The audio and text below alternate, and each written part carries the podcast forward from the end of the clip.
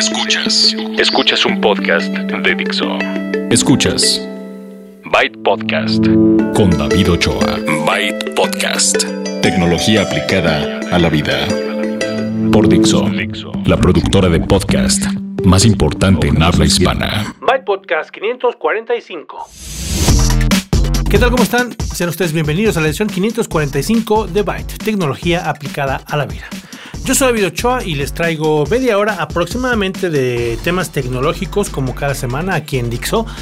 Y ustedes pueden ponerse al día si acaso es la primera vez que lo escuchan o llevan algunos episodios que no han escuchado, los encontrarán todos en Dixo.com o en bypodcast.com. El tema es tecnología, como les dije, y en esta ocasión les traigo varias cosas que suenan interesantes. Vamos a tener una entrevista con el director de Cornerstone y van ustedes a escuchar acerca de la gestión de los recursos humanos en las empresas. De verdad que es un, tema interesante, pero también vamos a hablar de otras cosas. Tenemos gadgets, la reseña del Moto G5 y Moto G5 Plus.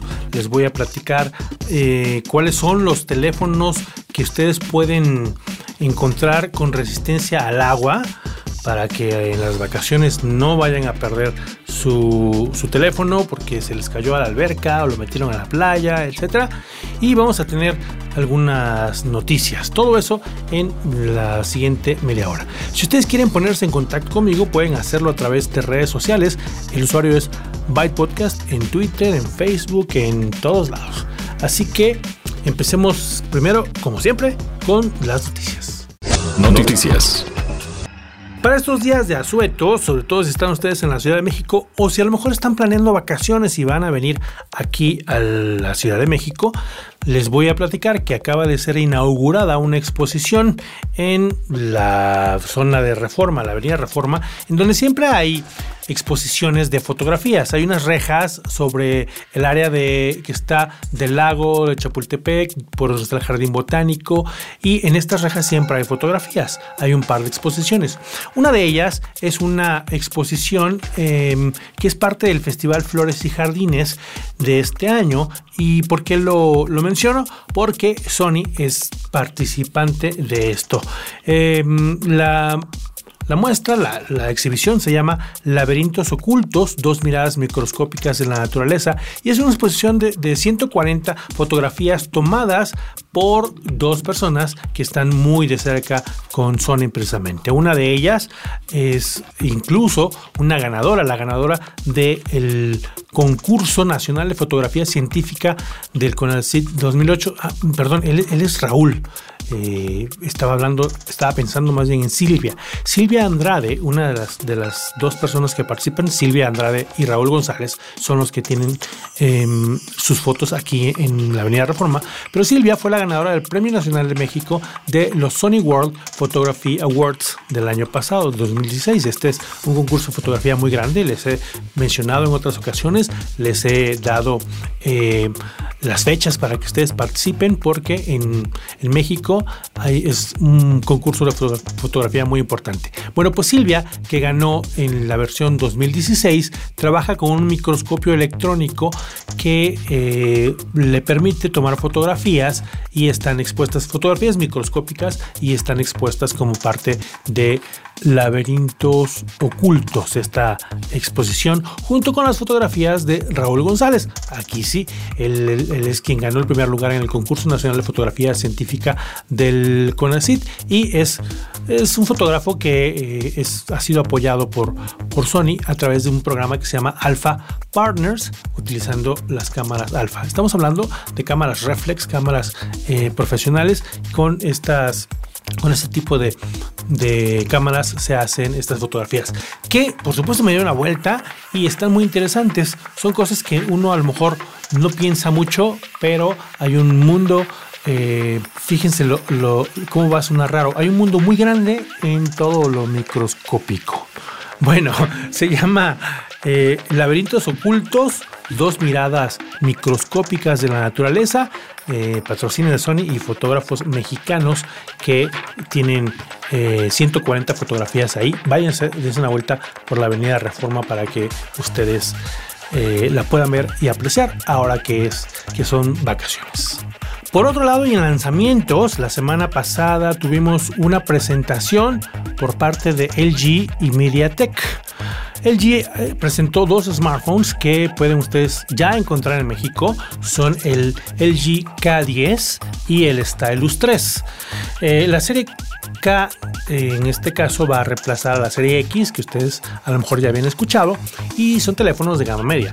El Stylus, el LG Stylus 3, pues es la tercera versión de este teléfono que tiene su plumita para eh, quienes gustan usar este tipo de accesorios en sus teléfonos. Ambos teléfonos tienen un em, chipset, un procesador que proporciona MediaTek y estamos hablando de procesadores de 8 núcleos. Estamos hablando de un chipset del cerebro del teléfono que tiene no solamente un procesador rápido, sino también tiene un procesador gráfico para, las, eh, para los juegos y un procesador de imágenes para las, las cámaras, por ejemplo. Esto hace que sea un teléfono que en su gama tenga buen desempeño, tenga em, la velocidad y, se puedan jugar, por ejemplo, eh, algunos juegos específicos y un poco para demostrarlo, invitaron a Gameloft.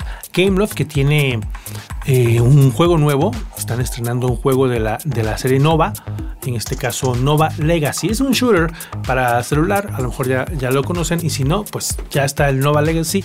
Aprovechen que eh, está disponible para su descarga en la Google Play Store, en cualquier Android lo pueden ustedes jugar. Entonces jugamos el Nova Legacy en el LG K10, incluso en el LG um, Stylus 3 y nos dimos cuenta que tenían el desempeño necesario.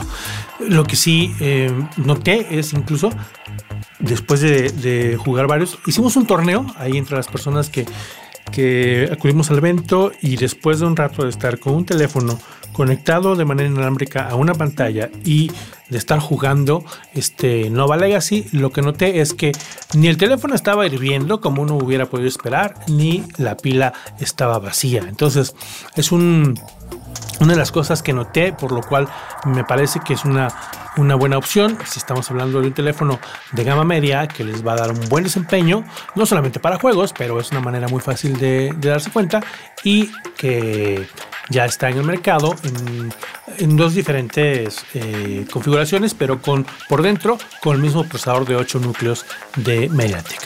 Eh, está un poco más grande el Stylus 3, está en el terreno de las tablets y eh, les digo gama media, media alta, en el rango de los 5.900, 6.000 pesos, dependiendo del, modelo que quieran. Y eh, esto en México, y se les doy el precio en México en pesos porque se acaba de presentar en México, los pueden ustedes conseguir fácilmente. Bueno, pues es todo noticias, pero tenemos noticias express. Noticias, express. Microsoft finaliza el soporte técnico oficial para Windows Vista.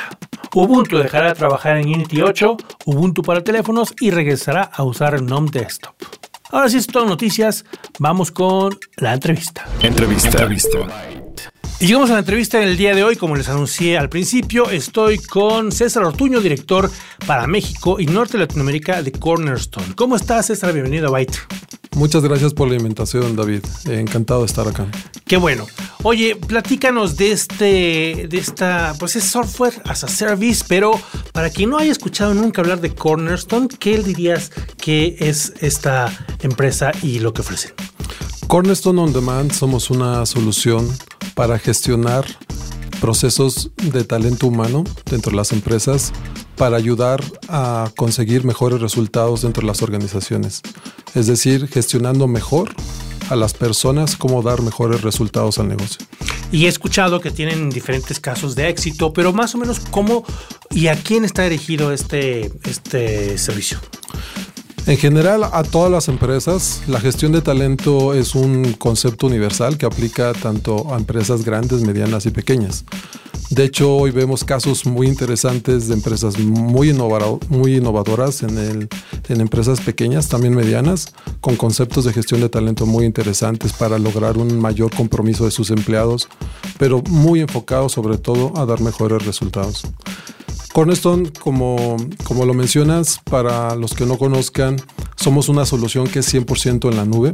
Esto significa que es muy fácil, muy amigable, está diseñada con los nuevos conceptos de tecnologías de información, todo está en la nube y las implementaciones son muy rápidas para alcanzar rápido los beneficios para, para los negocios. Muy está, está un poco de moda, seguro estarás de acuerdo conmigo, el tema de la transformación digital. ¿Cómo puede ayudar Cornerstone a una empresa, como dices tú, de cualquier tamaño, que está pensando en transformarse digitalmente? La transformación digital es todo un reto en las organizaciones.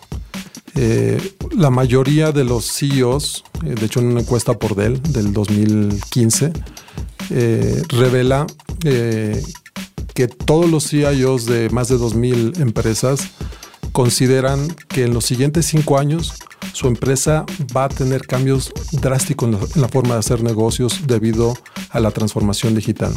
Pero también considera solamente un 34% de estas empresas que su CHRO está listo para este cambio. Es decir, que el área con mayor oportunidad es recursos humanos. De hecho, ha sido el patito feo de todas las direcciones dentro de la organización. De hecho, por McKinsey dice que es la séptima en orden de importancia. Antes está el CFO, el CEO, el, CMO, etcétera. Entonces, pero el cambio viene de forma importante. El director de recursos humanos en las siguientes décadas es llamada a tomar el rol que tomó el CFO durante años porque hoy los negocios están dando cuenta de la importancia de gestionar mejor a las personas para dar mejores resultados. De hecho, hay muchos casos de éxito a nivel mundial y bueno, esto ya es un hecho, no es de creer. Se puede demostrar en todos los sentidos. Hay muchos analistas, muchos expertos escribiendo alrededor de esto y los negocios se tienen que poner las pilas gestionando mejor a sus recursos. Ok.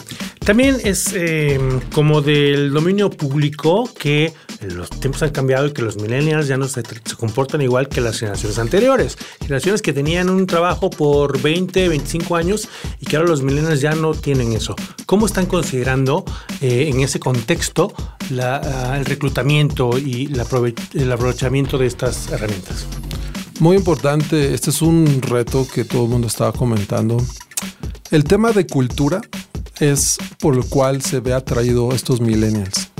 Es decir, que antes de contratarse a una vacante, a un puesto, a un perfil técnico, buscan generar un compromiso con la cultura de las empresas.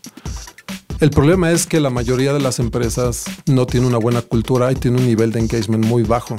Entonces, los millennials están buscando constantemente en dónde eh, explotar todo su potencial y buscan tres cosas muy importantes de acuerdo a estadísticas de Bersin de Deloitte del 2016. La número uno que buscan es capacitación, número dos es desarrollo. Si ellos llegan a un negocio donde no encuentran capacitación y solo es, como decimos, eh, ponerse a chambear y remangarse, pero no van a aprender mucho, son personas que a los tres meses prácticamente están volviendo a buscar trabajo. Es decir, si no llegan a una empresa donde aprendan algo, donde se les enseñe, además tengan claro cuál va a ser su plan de desarrollo, es decir, si yo logro hacer esto, aprender esto y hacer bien esto, ¿qué sigue después? Son, traen un ADN de emprendedores, traen un ADN muy ambicioso de lograr grandes cosas en menos tiempo, lo que no son las generaciones anteriores, que ellos veían eh, una carrera de muy largo plazo y llevarse las cosas con calma. Los millennials quieren otra cosa. Entonces, buscan empresas con un buen nivel de cultura y un buen nivel de, experiencia para ellos para verdaderamente explotar. Pero sí hay, una, sí hay una demostración que una vez que el millennial lo encuentra, se queda. Al menos ellos se quedan dos o tres años en empresas que tienen estos ingredientes. Muy bien. Eh, ¿Me faltó la tercera o, o sí la dijiste? Eh, la tercera tiene que ver, sí, la primera tiene que ver con la parte de aprendizaje, la parte de desarrollo, pero la tercera tiene que ver mucho con el eh, lograr un engagement a través de la cultura. Son los tres ingredientes que están buscando los, los millennials. Muy bien. Ok, ahora, ya para empezar a cerrar, eh, alguien que está escuchando eh, está en el departamento de recursos humanos de una, a lo mejor de una pyme, de una empresa mediana, y no tienen ese tipo de, soluciones, ¿no? Entonces escuchan que Cornerstore eh, se, les puede ayudar en eso. ¿Qué les ofrece y cómo llegan a eso? Muy importante dentro de los retos de transformación de los negocios, como tú sabes, todas las empresas están buscando eh, mejorar los niveles de servicio a sus clientes, tener experiencias extraordinarias para sus clientes, pero tiene que haber una congruencia, una congruencia en la forma que tú tratas a tus empleados, la experiencia que tú le das y el servicio que les das. Tiene que ser un reflejo la experiencia que le das a tus clientes de la experiencia que le das a tus empleados. Es así que Cornerstone ofrece que gestiones la experiencia desde que una persona es candidata. Es decir, cuando es candidato a, a, aplicar dentro de la organización, es muy importante promover tu cultura. Es muy importante que haya un proceso muy eficiente y con alta tecnología. Sin un millennial, automáticamente que es de alto desempeño va a buscar otra alternativa si no encuentra estos ingredientes. Pero después es recibirlo con todo el proceso de onboarding. Cornerstone propone las soluciones de reclutamiento, selección, pero también onboarding que es clave para acelerar lo que se llama eh, el tiempo para ser productivo acelerar esa curva de aprendizaje, de incorporación, que cuente con todas las herramientas desde el minuto uno. Muchas empresas reciben personas que se vuelven productivas realmente a los seis meses, a los 12 meses, por simplemente no contar con las herramientas.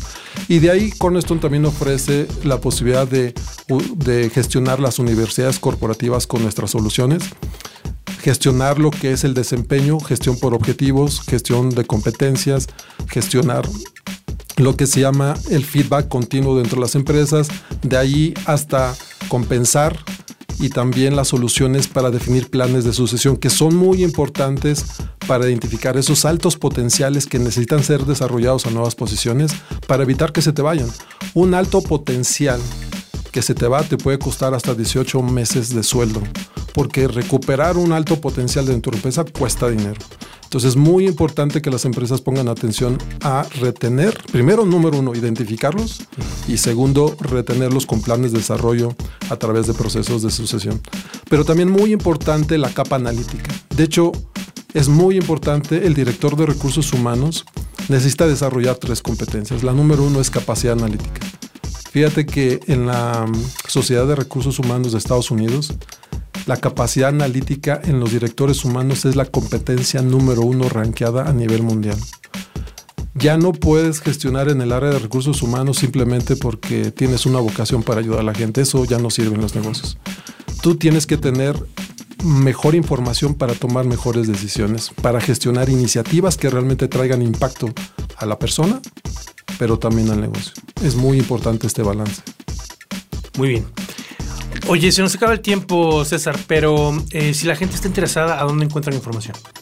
Pueden buscarnos en nuestra página de internet en www.csod.la, que es nuestra página de Cornerstone On Demand, Latinoamérica, y también en redes sociales en Cornerstone.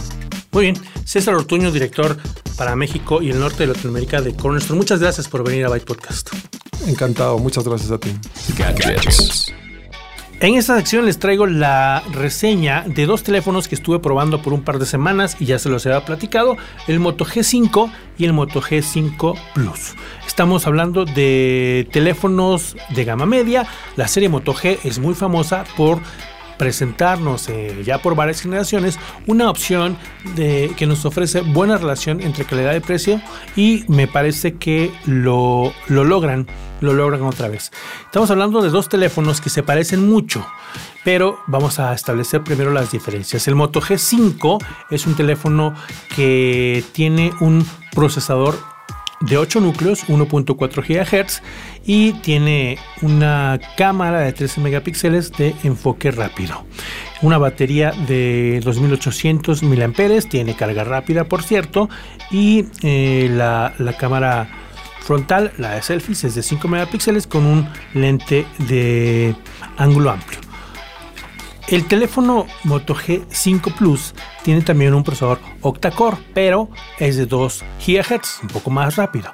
Tiene eh, una cámara que, si ustedes se fijan en los píxeles, va a creer que está mal, pero no, no, no, son 12 megapíxeles. Pero ya sabemos, sobre todo si ustedes escuchan by podcast, que los megapíxeles no son todas las cámaras. Esta es una mejor cámara, a pesar de tener 12 megapíxeles, tiene mejor apertura y píxeles más grandes. Esto permite que la lente reciba 25% más luz que en el caso del Moto G Plus de la generación anterior. La batería es de 3000 mAh también tiene carga rápida, incluso tiene carga turbo y el Moto G5 Plus incluye el cargador em, cargador rápido, el cargador turbo. Esas son las cosas diferentes. El resto son muy parecidas. Tienen, por ejemplo, ambos 2 GB de RAM, tienen 32 GB de, almacenamiento eh, interno, tienen em, el mismo tipo de diseño, un diseño metálico, porque como no sé si recuerdan cuando les platiqué la presentación hace unas semanas que llegaron a México, el estudio que hicieron decían que a México le gusta eh, el aspecto metálico.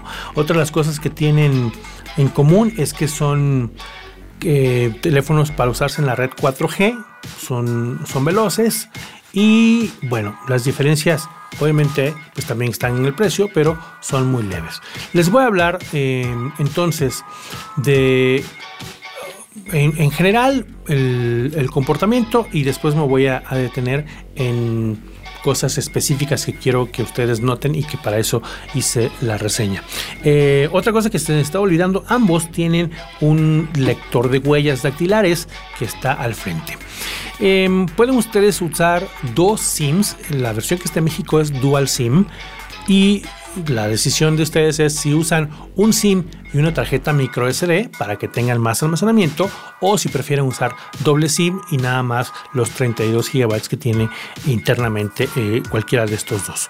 Eh, la diferencia entre el, el Moto G5 y el G5 Plus es que el G5, por ejemplo, se le abre la parte de atrás, se le puede quitar la pila y de hecho necesitas quitar la pila para introducir la tarjeta micro SD y el el SIM. En cambio, en el G5 Plus, pues no se abre de ningún lado y ya nada más tienen la ranura, que ustedes necesitan una herramienta especial, ya la conocen, para picarle ahí y saca el contenedor donde pueden colocar cualquiera de estos. Eh, la pantalla se ve bien, la, la, cámara, la verdad la cámara es algo que nunca ha sido como el punto fuerte del Moto G, pero el Moto G5 Plus en particular ha mejorado mucho su cámara. Tienen ambos una eh, mejora que, ya ha sido presente desde varias generaciones en cuanto a los gestos, cómo le hacen ustedes para mejorar em, el manejo de su teléfono. Bueno, si ustedes quieren, pueden simplemente agitar el teléfono y se enciende la linterna. Pueden ustedes girar la muñeca con el teléfono en la mano y se activa la cámara. Si la giran de nuevo con la cámara encendida, se cambia a la cámara frontal o a la otra cualquiera de ellos. Ese tipo de cosas que una vez que las conoces y, las empiezas a usar, dices, no, pues ya no quiero otro teléfono que no haga esto. Ya conocemos teléfonos que, por ejemplo, están sonando y lo levantas y solito contestan. O lo levantas y lo volteas y se calla el timbre, por ejemplo, ¿no? Estas, por cierto, también están incluidas en el Moto, Moto G5 y Moto G5 Plus. Este es el tipo de cosas que hacen la diferencia y que Motorola le llama la experiencia em, que les permite eh, querer tener este teléfono, ¿no? Em, el Moto G5 Plus también tiene la tecnología NFC, que está padre si ustedes tienen otro teléfono u otros dispositivos con NFC que les permite conectarse con un con un toque. ¿no? Si, a lo mejor tienen una bocina Bluetooth, no tienen que emparejarla, sino nada más la tocan y ya. Si quieren compartir una mm, fotografía con otro teléfono que tenga Em, NFC, pues nada más los juntan y ya. Es el tipo de cosas que ya ustedes conocen que tiene. Em, que hace el NFC, pues este, el Moto G5 Plus lo tiene. El Moto G5 normal no lo tiene. Ahora, el lector de huellas dactilares es un botón que está al frente, en la parte inferior, que pueden ustedes usar para desbloquear la pantalla o bloquearla, pero que también, y esta es una de las, de las partes que llama experiencia diferente eh, Motorola, que también les permite, por ejemplo, borrar o deshacerse de los botones normales que tienen ustedes, el botón de menú, el botón de regresar o el botón de em, aplicaciones, son los tres botones que por lo general tienen los Androids en la parte de abajo. Si ustedes quieren deshacerse de esa barrita de botones, simplemente activan que el botón este de huella digital sea multiuso, multifunción. Entonces tendrán un poco más de espacio en la parte de abajo y cuando quieran regresar simplemente le pasan el dedo hacia la izquierda. Cuando quieren ustedes ir al home, le tocan el botón y le mandan al home. Y si, si ustedes quieren activar las aplicaciones, el multimedia, eh, perdón, el multitarea, entonces le deslizan hacia el otro lado. Si ustedes em, quieren em, apagar la pantalla, le dejan presionado al mismo botón y entonces, y ahí les dice, les, les, un tutorial, les explica, pero esto les permite liberarse de, de esa barrita de abajo, tener más espacios si ustedes quieren más pantalla y aprovechar el botón y que no sea solamente el sensor de huellas, sino que haga algo extra. ¿Ok? Eso está bueno y eso funciona en ambos, en el, en el Moto G5 y Moto G 5 Plus. Ah, ah, como les decía, es parte de las de lo que llama experiencias exclusivas Moto Moto Acciones. ¿ok? Y mm, finalmente les, les quiero hablar de la cámara. La cámara que me gustó, la estuve probando más en el, en el Moto G5 Plus, que es mejor cámara si ustedes eh, van a tomar una decisión basada en la cámara, el G5 Plus es el que tiene mejor cámara de las dos, que tiene modo profesional. Ustedes pueden decidir cuáles son los valores para la apertura, eh, para el ISO, para la velocidad de, obturación y todo ese tipo de cosas y está fácilmente accesible. Em, la, batería les dura bien. les puse en Twitter una fotografía de cuando puse a cargar en una hora, eh, más o menos como una hora 20 minutos, estaba como del 20% al 100%. Entonces es rápido el G5 Plus con su turbo, el cargador Turbo Power y em, les dura muy bien la pila. En estado de reposo pueden quedarse eh, tranquilos por días y en un uso regular les dura un día sin problema. Ya si son usuarios muy avanzados o muy atascados, pues a lo mejor van a tener que recargarlo eh, en otro momento. Em, en general les digo, es todavía un buen teléfono en cuanto a relación precio. Ya subieron un poquito más de precio, pero pues ya sabemos que el dólar no ayuda, la situación, etcétera. Pero tienen una versión de Android, la más nueva, la, la 7, que se ve muy bien, es mucho más em, estética, pero además les permite eh, hacer nuevas cosas como las multiventanas o cuando ustedes quieren integrar una tarjeta micro SD al, almacenamiento, etcétera. Em, están disponibles en México, los pueden encontrar con ATT, con Movistar o en sus tiendas departamentales o en línea. O sea, en todos lados, menos en Telcel y ya hemos hablado en otras ocasiones de eso. Son el Moto G5 Plus y el Moto G5 y esta fue la reseña de Byte Podcast. Cultura digital. Y ya para terminar, si están a punto de salir de vacaciones o si están planeando comprar un teléfono que sea resistente al agua, les aquí un listado muy sencillo. ¿Por qué? Porque quiero que sepan que no solamente los teléfonos de gama alta son resistentes al agua. También hay algunos que no cuestan los miles de, pesos, que eh, si bien no, no se comportan de la misma manera, pueden resistir igual un chapuzón, la lluvia que, se, que los avienten a la alberca o que se les caigan en el excusado. Los teléfonos a prueba de agua en México y con precios más o menos de la, de la primera semana de marzo son los de gama alta, ¿no? Ya saben que los iPhone y los Galaxy S son a prueba de agua. El S7, el S8 que ya viene, em, el iPhone 7, todos ellos son a prueba de agua, pero pues cuestan 16, por ejemplo, el iPhone 7 de 16.800 hasta 19.000 pesos. El Plus, 19.600 pesos. El Galaxy S7 empieza en, el 16.000 y se va hasta el 18 en el caso de la, del S7 Edge. Y en el caso de El gama alta de Sony, la serie XZ por ejemplo, 17.700, el Z5 17.700, el Z5 Compact es de 13.000 pesos, pero porque está más pequeño también. Ahí estamos hablando de la gama alta.